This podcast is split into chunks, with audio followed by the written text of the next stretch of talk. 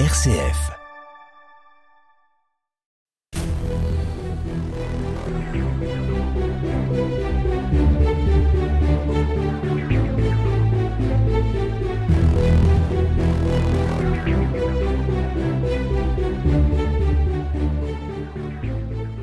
Pierre Ladet, bonjour. Bonjour. Alors notre saison s'achève, nous approchons de la pause d'été, nous sommes partis pour les dernières émissions à la rencontre d'Ardéchoises et d'Ardéchoises qui ont euh, chacun, chacune à sa manière laissé un témoignage après eux, des personnages qui ont marqué l'histoire du Vivarais et de notre département de l'Ardèche, qui ont apporté leur contribution à la société, à l'école par exemple, et à la diffusion de la culture, parfois dans des circonstances tragiques, je pense à ces infirmières parties sur le front et à l'une d'elles, Elisabeth Jalaguier, qui a sacrifié sa vie sous les bombardements. Mais nous avons sans doute oublié, entre guillemets, bien d'autres témoins de notre département. Peut-être, Pierre, allons-nous aujourd'hui combler pour partie, en tout cas, cet oubli? Euh, En effet, Vincent, euh, bien d'autres Ardéchois et Ardéchoises méritent que leurs souvenirs soient rappelés. Je vous propose aujourd'hui de nous rendre du côté de Saint-Félicien. Nos auditeurs, nos auditrices ont sans doute compris que nous partons au-devant de Charles Fourreau et de sa célèbre maison, le Pigeonnier. Alors parlons d'abord de, Charles Fourreau. Charles Fourreau est né le 20 mai 1890 à Saint-Félicien, en Ardèche donc. Très jeune, à 4 ans, il perd son père, il sera élevé par sa mère et suivra une scolarité à Valence en qualité d'interne. Il va souffrir à l'âge de 17 ans de tuberculose osseuse une maladie qui l'obligera à rester alité durant trois longues années. La maladie, encore appelée mal de pote, réapparaît en 1913 et le conduit une nouvelle fois à salité. Malgré cela, Charles Fourreau a effectué un séjour à Paris où il suit en auditeur libre des cours à la Sorbonne, au lieu d'échange s'il en est alors. Il ne sera jamais vraiment étudiant, mais il rencontre à Paris nombre d'intellectuels grâce aux arts des choix parisiens. À la fin de la guerre de 14-18, il découvre Charles Maurras. Il entre au comité de la revue fédéraliste, où il fréquente d'autres ardéchois, ainsi Gabriel Faure, Josse Julien ou Louis Pise, autant de personnalités dont nous pourrions également parler ici, et qui sont autant d'adhérents au mouvement régionaliste. Il s'intéresse d'autre part à la poésie. Il écrit dans la revue fédéraliste, mais également dans d'autres journaux, des revues hebdomadaires aujourd'hui disparues comme Latinité, la Revue de l'Occident, la Muse française ou encore l'Almanach du Vivarais. Latinité et la Revue de l'Occident sont alors des revues royalistes. Il faut rappeler que nous sommes au tout début du XXe siècle et que le mouvement royaliste est très présent sur euh, la scène politique. Très porté sur le régionalisme, Charles Fourreau revient en Ardèche et crée dès 1918 ce que l'on appellera les éditions du Pigeonnier. Alors les éditions du Pigeonnier, que recouvre euh, ce libellé? Quels objectifs Charles Fourreau donne-t-il à cette création? Précisons tout d'abord, pour être juste, que Charles Fourreau n'agit pas seul dans la fondation des éditions du Pigeonnier.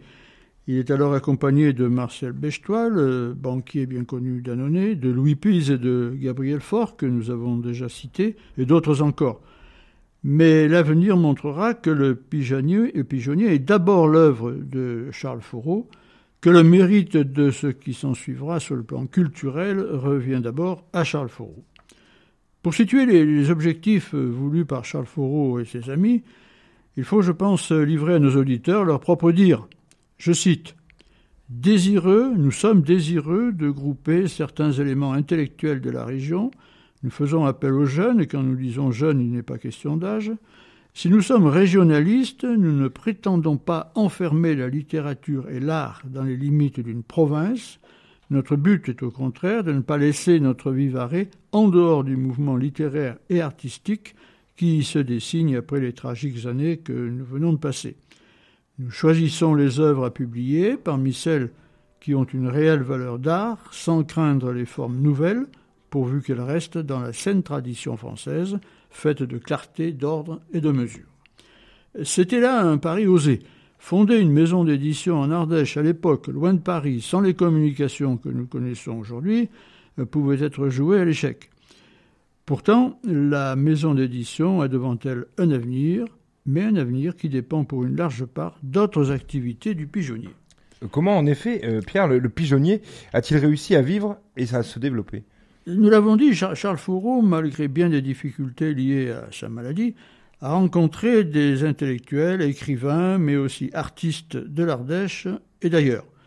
Parmi eux, Louis Pise, qui est un jeune poète, Joseph Parnin, un ancien professeur de Louis Pise à Tournon, Gabriel Faure, qui est inspecteur des beaux-arts, euh, René Fernanda, que nous n'avons pas encore cité, qui est prêtre et poète à Grenoble, le docteur Julien, amateur d'art et d'archéologie, euh, Philippe Burneau, votre relation, qui est graveur sur bois lyonnais. il y a là un groupe de relations, d'amis, qui partagent la même culture et, disons-le, les mêmes idées politiques fortement empreintes d'un régionalisme militant, mais ouvert. Et ce furent la publication de collections, celle dite du pigeonnier, 22 livres entre 1921 et 1931, celle dite de Jeux et travaux, 11 titres de 1924 à 1928, celle des poètes du pigeonnier, 16 titres entre 1922 et 1931, et celle des almanachs vivarois, 12 almanachs entre 1927 et 1938 des collections, mais aussi des titres divers qui portent le tout à 205 titres, nous dit Dominique Duprat, ancien archiviste du département, et qui a longuement étudié les archives du pigeonnier. On insiste sur la qualité du papier utilisé, souvent venu d'Annonay, sur le choix des imprimeurs, sur la typographie et sur la mise en page. Dans ces éditions, beaucoup de poésie, semble-t-il.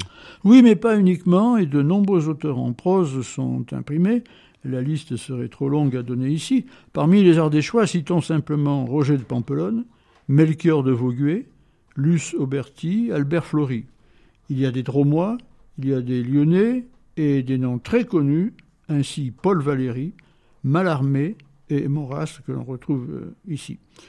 Il faut citer aussi les illustrateurs, avec en particulier la participation de Jean Chiez, graveur sur bois et dessinateur dont les vignettes et images se retrouvent sur 35 ouvrages du pigeonnier, mais avec lui d'autres graveurs, Philippe Burneau, Rose Seguin-Bechtoile, des dessinateurs, peintres, graveurs, auteurs qui se retrouvaient tous les étés au pigeonnier et ainsi échangeaient sur euh, leurs arts respectifs, s'enrichissant les uns les autres.